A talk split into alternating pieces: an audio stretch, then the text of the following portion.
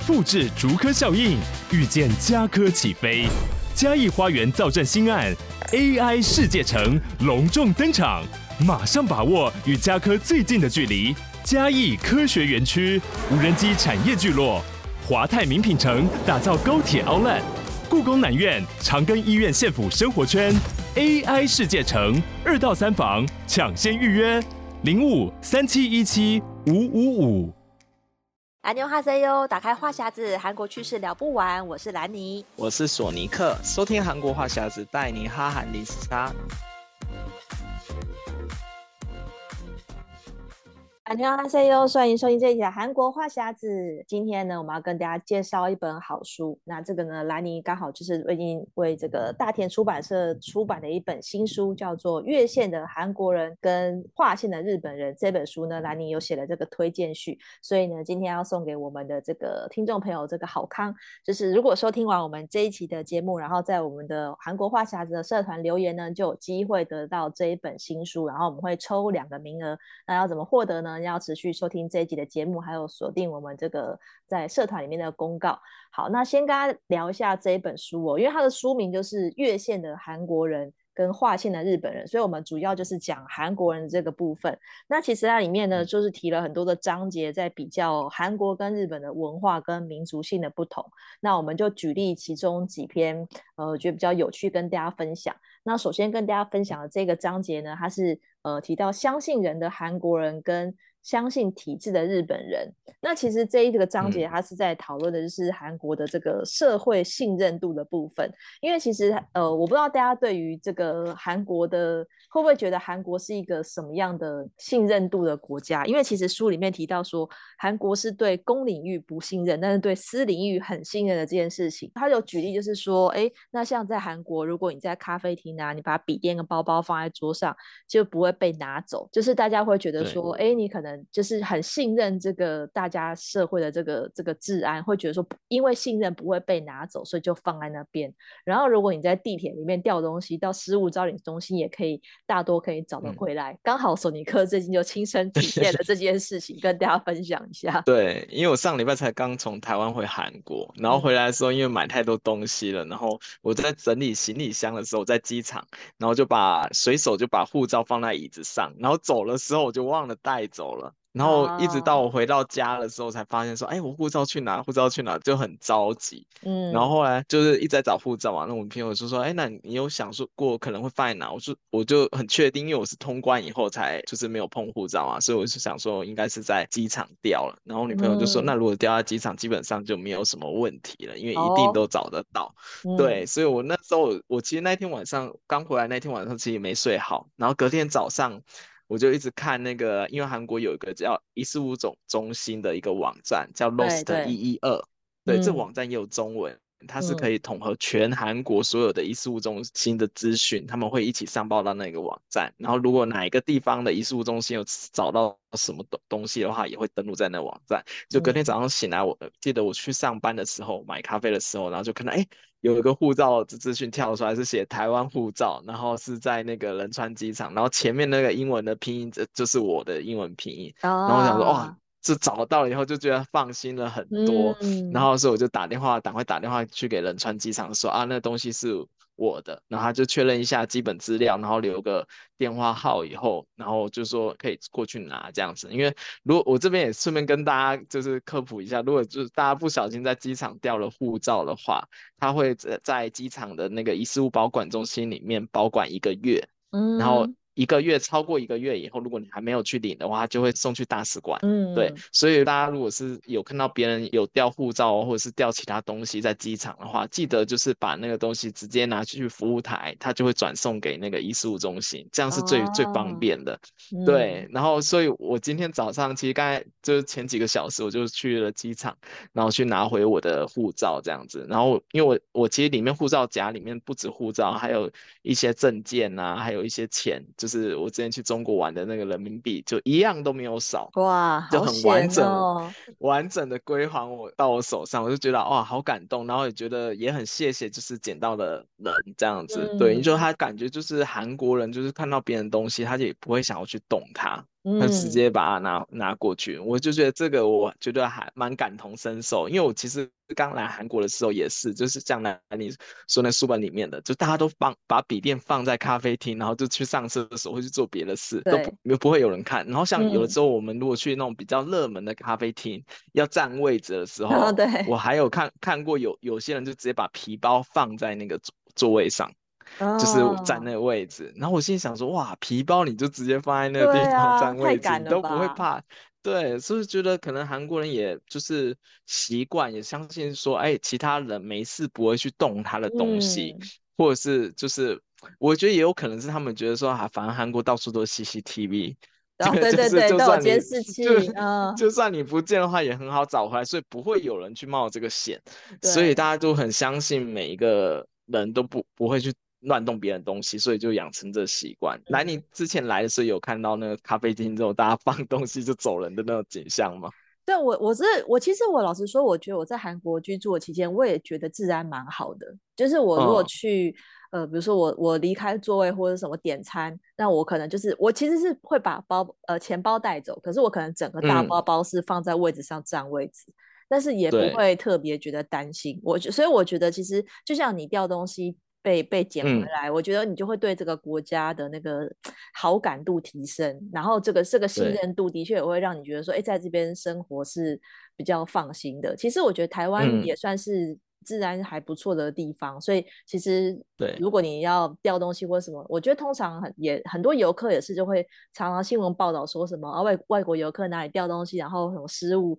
找捡回来，觉得、嗯、哦对台湾就印象加分或者什么，所以我觉得这个信任度这件事情就是也是代表一个国家一个很很重要的这个特质，所以我觉得书里面讲到这一篇就是在讲到说在讨论韩国的这个信任度这件事情，我觉得哎的确是蛮符合就是我们遇到的这个现象。可是里面也有提到的说，其实因为信任有两个层次嘛，韩国人对公领域的信任度就比较低。就是韩国人对政府可能没有那么信任，嗯、就比如说最近这个这个日本排放核污水之后，韩国政府一直出来挂保证说啊吃海产没问题呀、啊啊，然后要吃个生鱼片什么吃个什么给大家看说，哎这个大家请大家放心。可是韩国人对于政府的这个说辞好像没有很很很信任，这样。就是对于政府讲的事情大家会存疑，可是你对于民间社会的信任度却是高的。嗯、然后里面有提到说、嗯，正是因为大家对于这种就是说，哎，那个人应该不会拿走我的东西吧？有这种安心的心理，然后就有一些诈诈欺犯呢、嗯，就是利用人们说，哎，那个人应该不会骗我吧？这种心理，然后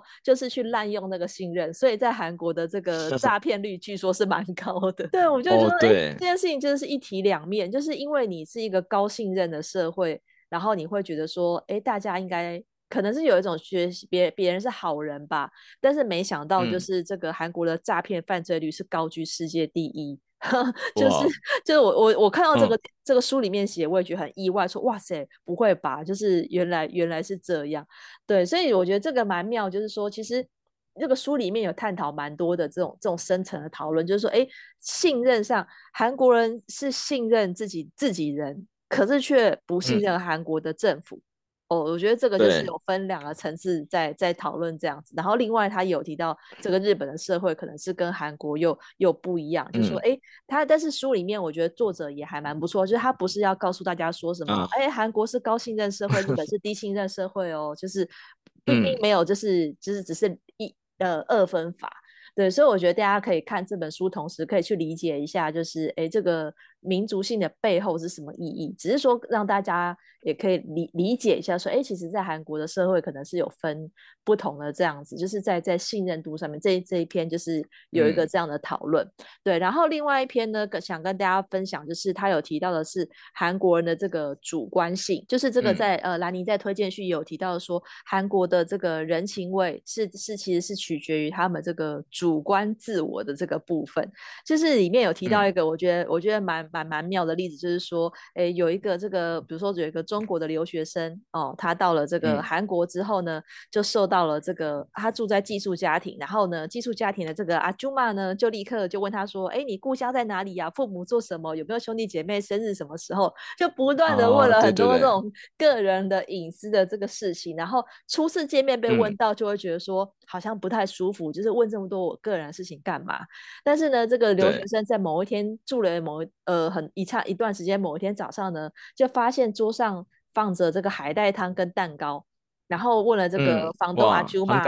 对，阿舅妈就说、嗯：“哦，今天是你的生日，所以我特别准备啊。”然后还说了一句“生日快乐”。然后这个留学生呢，他这个远在他乡，完全没有预料到会有生日餐，就非常的感动，就认为说这就是韩国人的这个人情味。所以这个其实这个、嗯、像我自己在这个韩国居住的时候，我也有我也有是受过这种就是比较就是这种阿朱妈的这种人情人情味的这种这种经验。就是像我、嗯、我我们那时候就是有有呃公司有请阿朱妈是来打扫跟切水果、嗯，然后我就觉得其实你跟他们并没有什么样的很很深的交情，只是每天会在办公室看到，可是他们就会哎、嗯。欸、关心你一下啊或是什么的这样子，然后我就觉得哎、欸、是、嗯、也是蛮温馨的，或者说像我之前那个韩国主管，他就是直接就问我说哦，就是他他就他就叫我给他两个保鲜盒。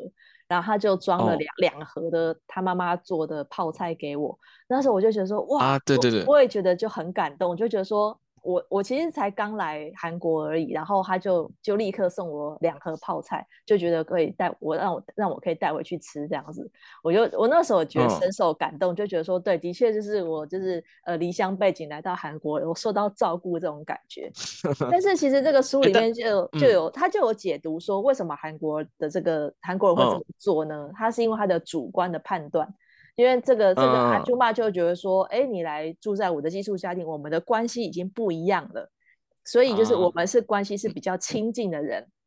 嗯、然后他也会考考虑到说，哎，这个留学生他父母的心情，就是呃，把把女儿送到异乡求学，连生日都没有办法为他准备一个饭，所以才会为留学生准备这个生日餐。所以他作者就提到说，这种主观性就是韩国人情味的特色。他是会源自于说，我自己认定的双方的关系，想要为对方做一点什么。嗯、就是说，他为什么会做这件事情的背后，是因为他觉得我跟你嗯是亲近的关系、嗯，所以会做这件事情。嗯，然后我我为你做这些事情，就是我表达我的我的心意。但是他、啊、但是他也没有考虑到说你要不要接受哦。就是他就是做了，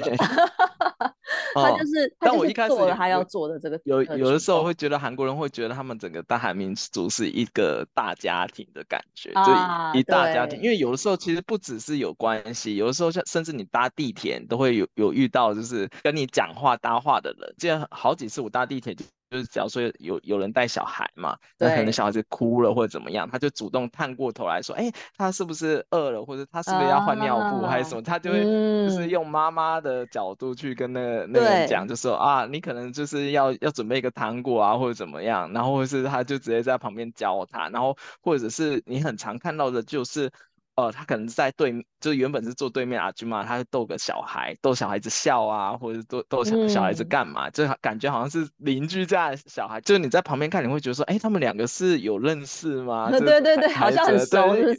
对对对对，就是他就是自己感觉就好像就自来熟一样，就觉得哦，就感觉好像说他们就是觉得啊，反正大家都是一家人，或者大家都在。韩国这样子，然后就是会出一点自己的意见，嗯、就我觉得这个是大家是可能在旅途中很常看到的景象，嗯、就是很多大妈和大叔啊，他就主动表达出他的关心或者什么的。对。然后我就觉得这个好像是在一般其他国，如果如果是在台湾的话，他会觉得说，哎，你这个人怎么那么奇怪？你管我家小孩子要干嘛？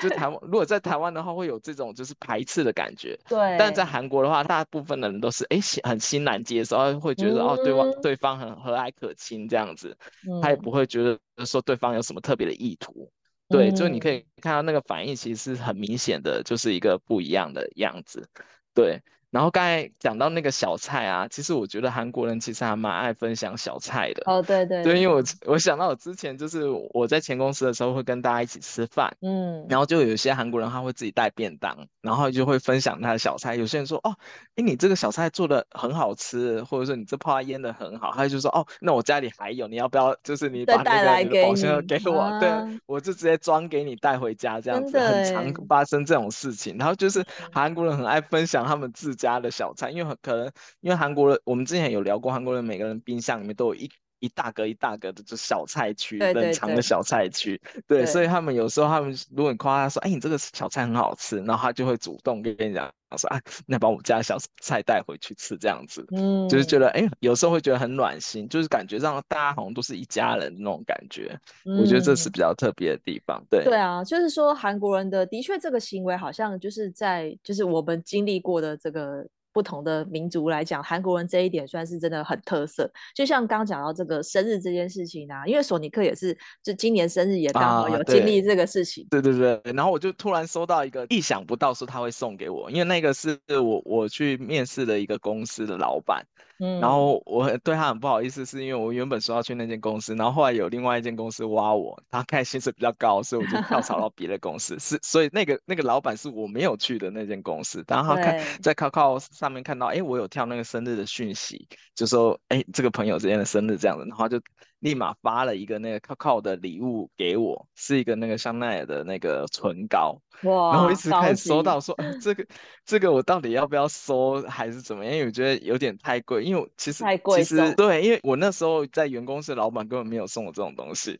嗯、然后但是是一个是我没有要去的那个公司老板送，所以我有有点受宠若惊这样。然后他就说啊，没有什么，就是只是只是刚好看到我生日，然后他就想要送给给我，然后希望我们可以保持这这样一个友好的关系。一直下去这样子，嗯、对，对，所以我那时候觉得，哎，其实说实在有点感动。那时候觉得说，哇，就没想到就是他把我看得那么重之类的。但是后来想想，他其实也有可能是为了日后他可能有一些事情需要我的帮忙。对，对，然后所以他就先送个礼物表示一下好意，因为因为送完礼物以后，他就隔一周以后他就问我说，哎，你能不能帮我翻译一个他们公司的 信息？然后就突突然就觉得啊，好像好像他既然都送了生日礼物给我，我也不好意思拒绝。拒绝他的要求，这样子，对，对对对，所以我觉得有某部分的韩国人就是送礼上的话，会会其实他们背后还是有一点点的怎么说功利主义在嘛，就他其实会有思考到后面的一些东西，所以他提前铺陈了，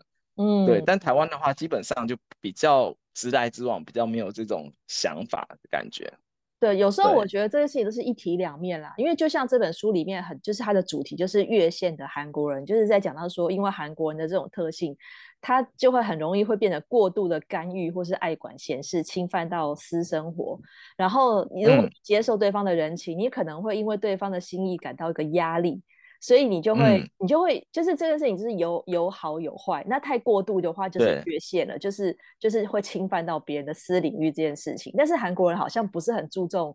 有没有侵犯到别人的这 件事情，就是我只是做以我为主。对对对，他就是在讲韩国人比较主观性的这个部分，就是我就是做了我想做的，但是他并没有去想到对方要不要接收。嗯、就是其实假设我今天真的是。因为其实我本来没有那么喜欢吃泡菜，老实说，在我去韩国之前，嗯，我几乎不吃泡菜。我是去了韩国才开始入境水煮开始吃。所以假设我今天真的那么排斥泡菜，嗯，如果他送给我两大盒，我是不是会觉得很困扰？就是完了，对，要收也不是，不收也不是。那你你 收了，然后你又不能不吃，因为会坏掉，但你也不好意思收了然后丢掉或什么，就是这件事情会可能会让我很为难。但是他就是觉得，嗯、但是但是还好，我那时候已经有在吃泡菜，所以我收到我是很感动的。对，所以我觉得这件事情就是送礼这件事情的确是一个，嗯、就是对对你对你收了对方的，然后我收的我可能也有个压力，就是说，哎，那我是不是要回礼？就是我会觉得好像不好意思单方面接收别人的好意，嗯、所以在韩国这个、嗯、你知道这个人际关系这个美感就会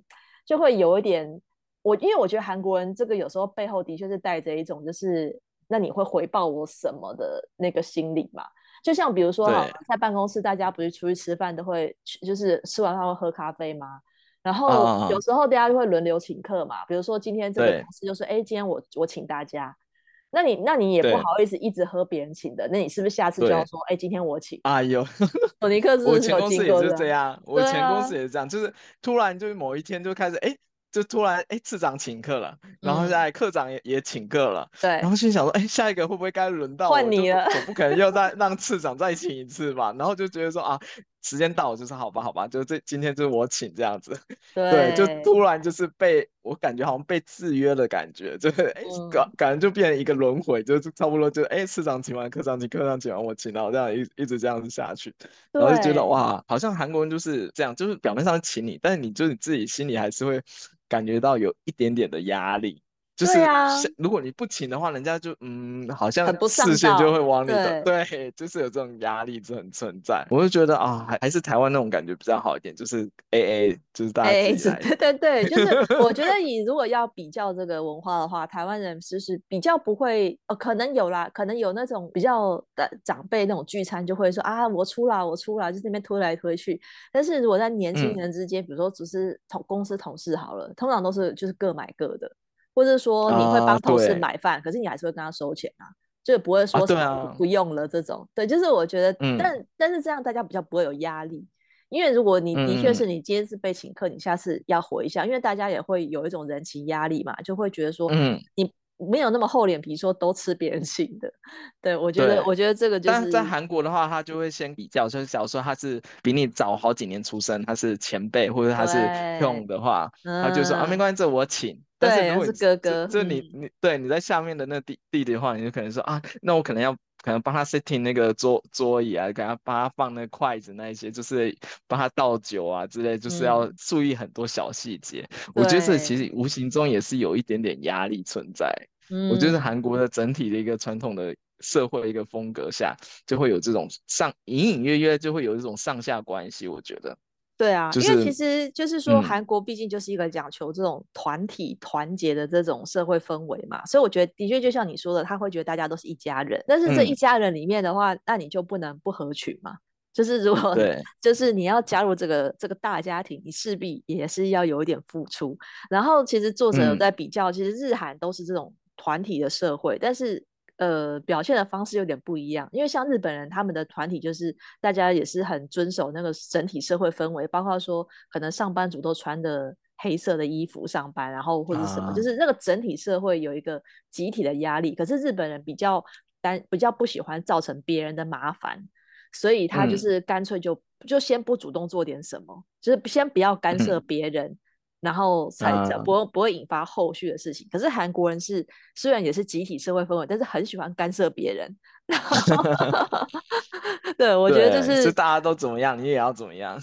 对，所以我觉得很妙的就是，就是因为为什么这个作者是韩国人，可是他一直在比较韩国跟日本之间的这个心理，我是觉得就是哎蛮有趣的，因为就像。台湾人刚好在看韩国跟日本，我们就可以比较客观的来看待这两个民族，而且我们对这两个文化也都还蛮熟悉的，嗯、所以我觉得看这本书也会获得蛮多背后的这个这个深层的这个意义。然后像里面有一篇就是在讨论说出口成章的韩国人跟彬彬有礼的日本人，我觉得这这这这篇也是、嗯、也是蛮蛮蛮有趣的，因为其实大家普遍都认定就是日本人很有礼貌。然后韩国人的话，因为最近的韩剧比较，就是都看那个串流平台的那个哇脏话齐发，然后都没有被 被逼，都没有呃都都没有消音，就觉得哇韩国人是不是很常在 骂脏话？就是会有会有对会有这种迷思，不知道就是像韩国，你你像索尼克在韩国上班的时候，你会感觉到同事之间会会真的会就是讲这些比较，我觉得同事之间比较少会对你讲脏话，但你会常常听到啊西。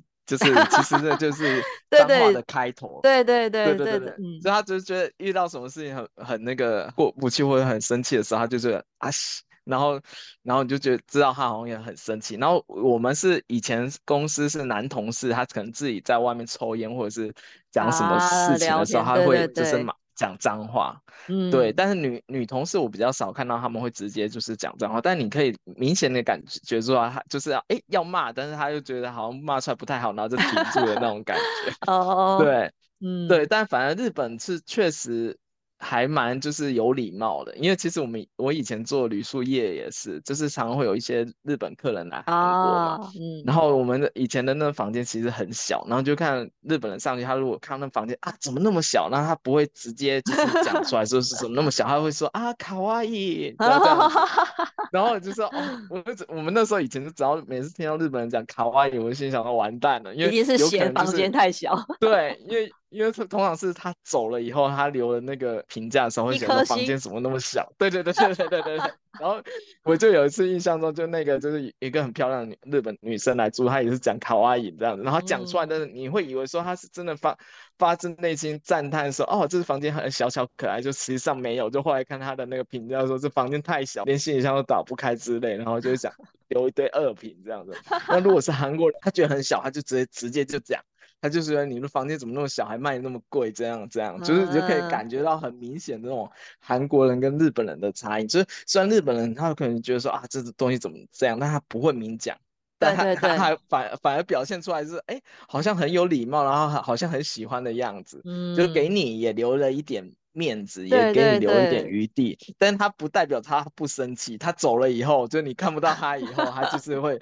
在网络上还是会会留很多恶评。但韩国人不是，他是他如果感觉他真的不高兴的话，他就直接马上就跟你讲，就说啊，你这样也可以卖钱吗之类，就直接这样讲。对，所以那时候我是还蛮有感觉，哎、欸，日日韩两国就是有这一个地方很不一样，这样。对，你会觉得韩国人的确是比较直接啦。然后像讲到讲到脏话这部分是。就是韩国文化，他们使用脏话，他是觉得是我跟你关系很亲密的时候才会使用到，比如说是那种从小一起长大的青梅竹马，或者是说，对对对，就是好朋友之间可能就会就会很自然的讲出来。这个台湾人也是这样啦。然后另外就是在韩国文化里面，就是你会常看到说这种什么呃市场这些当街骂人的老奶奶，做生意的时候也是也是会骂人，然后就是说有些人还会故意去这些老奶奶的店铺。消费，他们是期待这些脏话背后老奶奶温暖的情谊。我觉得就是他他作者有解释到，就是说其实这个脏话不是只有字面上的意思，它是展现对方对话双方的这个关系的深浅跟亲密度。就是说这个是一个、嗯、呃人们表现自我的方式，但是也是一个沟通的方式。所以对韩国人来讲，他可能就觉得对，的确是跟你关系亲密，他才会。讲讲讲出来，或者讲话比较直接，对，然后他会觉得是一个长辈在跟妈他们念一些事，而且其实有些韩剧有演到，就是那种市场会讲脏话的老奶奶，他们其实。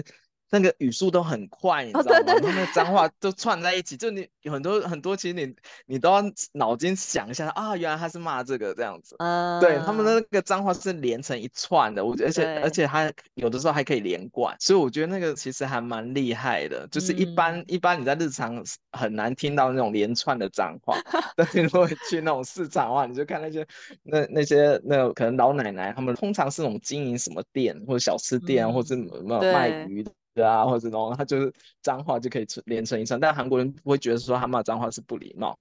他就觉得说、嗯、啊，好亲切，就是这种感觉。对对，所以反正他们生意还会更好。嗯，对啊，所以这个这个文化真的是不太一样，对啊。但我觉得就觉得很很妙啦，大家如果去体验，这可能如果韩文不够好，听不懂，可能可能就比较没感觉这样子。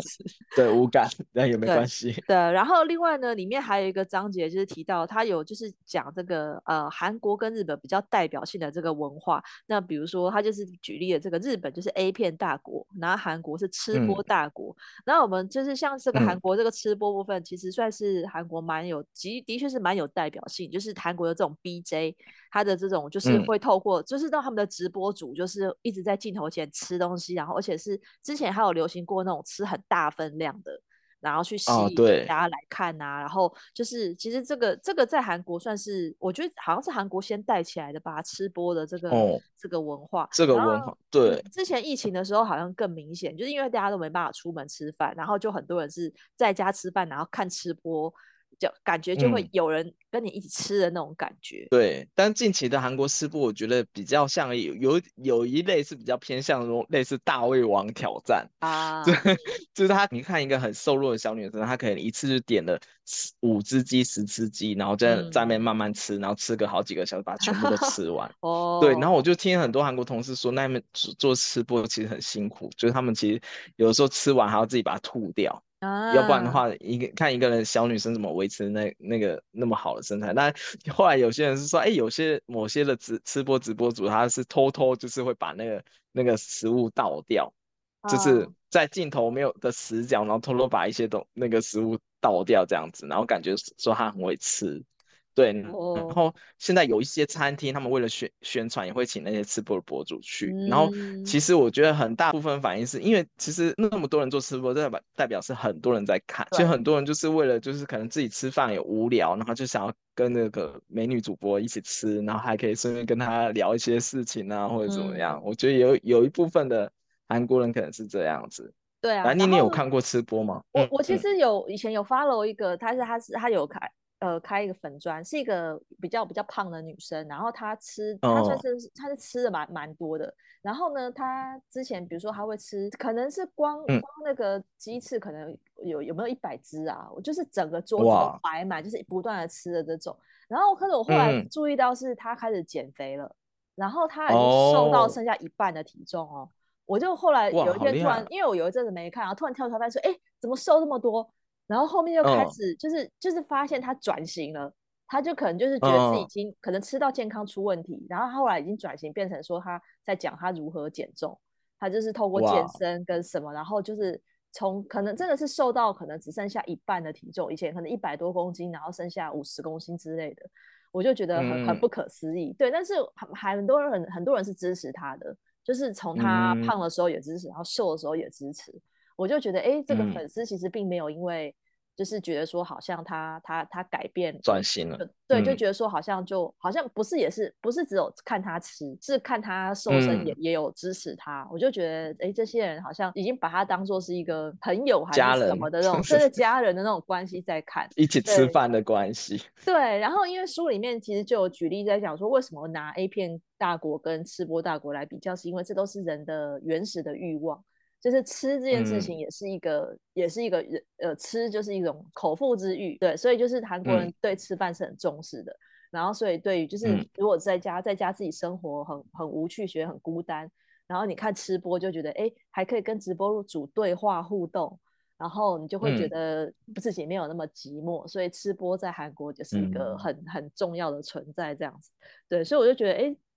这本书其实它就是在不同的章节都举例到蛮多的，包括说这个诶日韩都有这个文化，然后还有一些这种背后的意义，我就觉得诶还蛮有趣的，然后就想说诶这本书就可以推荐给大家，嗯、因为我觉得台湾人对日本对韩国都算是还蛮有兴趣的嘛。然后这本书里面它其实讲了很多深层的文化分析，嗯、但是作者他其实是保留一个空间，并没有批评说这是好或是不好。但是就是让大家可以去理解一下，嗯、就是哎，假设你遇到韩国人是这样，或者遇到日本人是这样，就可以去理解说，哎，这个民族性背后的可能有些历史的关系，然后跟他们呃为什么会做出这样的行为，然后我觉得就是给大家一个空间去接受这个文化差异啦。就像我们其实常常，其实老实说，我们节目里面常常讲韩国人怎样啊，或者什么，有时候是我们主观的。经经历嘛，但是也是给大家分享说，哎、嗯，不是每个韩国人都这样，就像我们不是每个韩国欧巴都这么渣，